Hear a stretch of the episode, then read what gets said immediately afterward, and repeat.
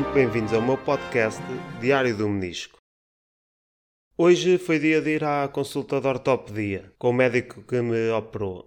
A consulta estava marcada para as 10h45. Eu cheguei ao hospital, eram umas 10h30, mais ou menos. Depois, aqui lá à entrada, tem lá o segurança, está lá sempre, perguntou o que é que nós vamos fazer. Eu disse-lhe que é a consulta de ortopedia e ele manda, manda entrar e desinfetar as mãos.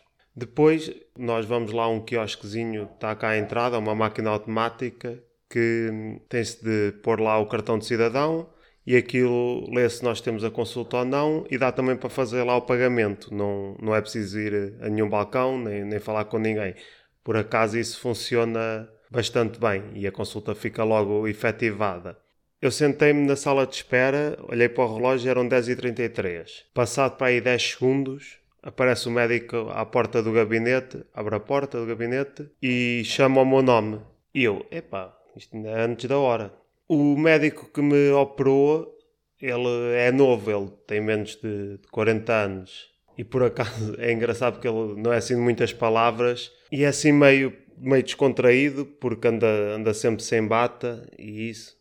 Depois eu entrei e ele perguntou-me se eu me lembrava do que é que ele me tinha dito no final da operação. Eu disse-lhe que sim, que era diferente do que, que ele pensava, a lesão que eu tinha e que me tinha dado três pontos e ele disse que sim, que, que, tinha sido uma zona diferente do que ele pensava, mas que tinha dado para suturar à mesma e que a recuperação era igual.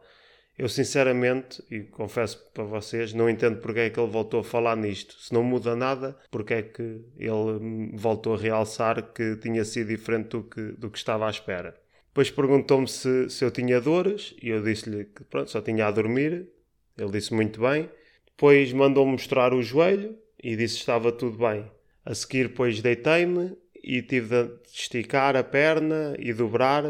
Depois ele mandou-me forçar, disse que eu tinha de chegar aos 90 graus, que não podia passar os 90 graus, mas que aos 90 tinha de fazer esse esforço para, para chegar. Que eu tinha, pronto, de esticar mais, conseguido esticar mais a perna e dobrar, até porque ele disse que a minha parte de cima da perna que estava com muito pouco músculo e que não, que não podia ser assim. Meio que me ralhou e disse para eu fazer uns exercícios em casa e teve-me lá a ensinar a fazer esses exercícios, que é fazer fortalecimento muscular, tipo levantar a perna para cima e para baixo e também conseguir esticá-la ao máximo. E isso foi também exercícios parecidos com os que eu faço na fisioterapia, só que pelos vistos tenho também de, de fazer em casa. Depois comentei com ele que aquilo da, das injeções que levo todos os dias que era, que era o que me estava a custar mais e que ele devia ter sido mais bonzinho porque já, já existe um medicamento em vez de se ter de levar a, as injeções. Mas ele disse que era um esforço que se tinha ter porque para esse medicamento ainda não havia antídoto e, por exemplo, se eu tivesse um derrame da cabeça não havia maneira de, de voltar atrás e por isso, pelos vistos, ele vai continuar a dar sempre estas injeções. Eu também não percebo muito bem disto, por isso tenho de aceitar e, e continuar a sofrer com as agulhas. Depois também me disse que me ia ensinar a andar de moletas, que eu parecia um velho a andar de moletas, mas eu expliquei-lhe que estava a andar assim porque vinha com o casaco na mão e vinha à pressa, porque tinha-me acabado de sentar. E ela, ah, então vamos lá ver isso. Depois andei lá a dar umas voltas no, no gabinete e ele disse: hum, Ok, parece-me bem. Depois, no fim, marcou-me a consulta para daqui a três semanas e que se continuar assim tudo bem que, que tire as moletas nessa altura. Eu aproveitei para perguntar se, se nessa altura também podia voltar a conduzir e ele disse que sim, que em princípio a partir dessa altura eu volto a conduzir e é bom para mim, para, para ficar mais autónomo, é bom sinal.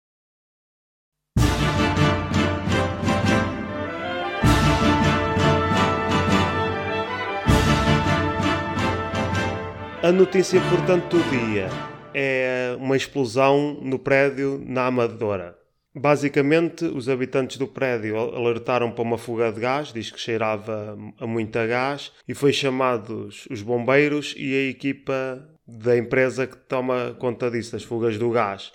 E diz que os bombeiros entraram e que, passado poucos minutos, houve uma explosão muito forte e com os bombeiros lá dentro.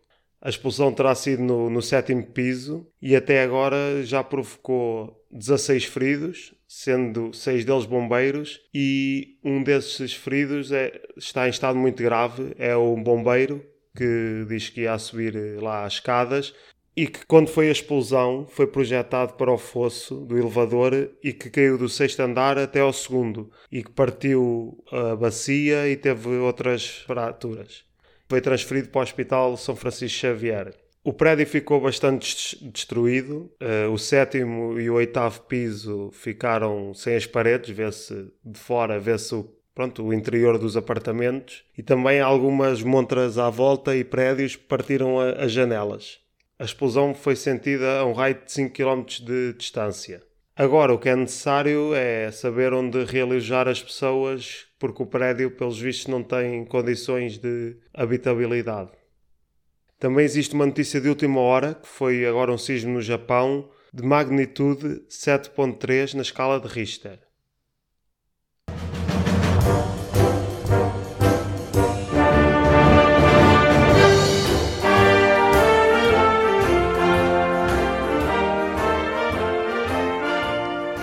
A notícia importante da manhã é que mais produtos vão aumentar os preços nos próximos tempos.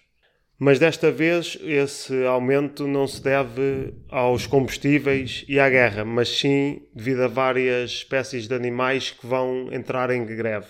Ao que o DM sabe, é já na próxima semana que as abelhas vão entrar em greve. Elas reivindicam uma nova lei contra o assédio sexual que sofrem por parte dos zangões. Portanto, com esta greve da, das abelhas, espera-se que o preço do Nestum Mel, dos sírios, das estrelitas e até das panquecas de aveia e mel dos brunches vão aumentar exponencialmente o preço.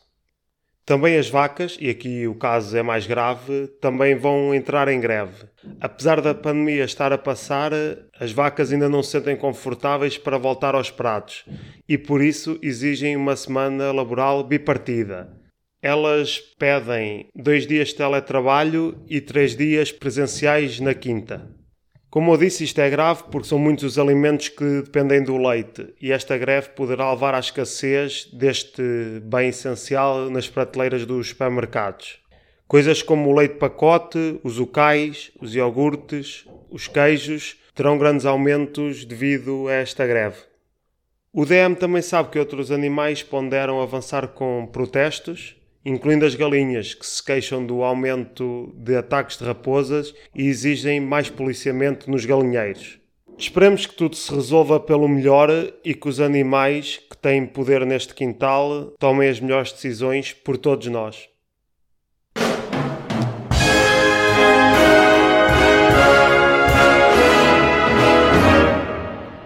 Até amanhã e que tudo corra bem.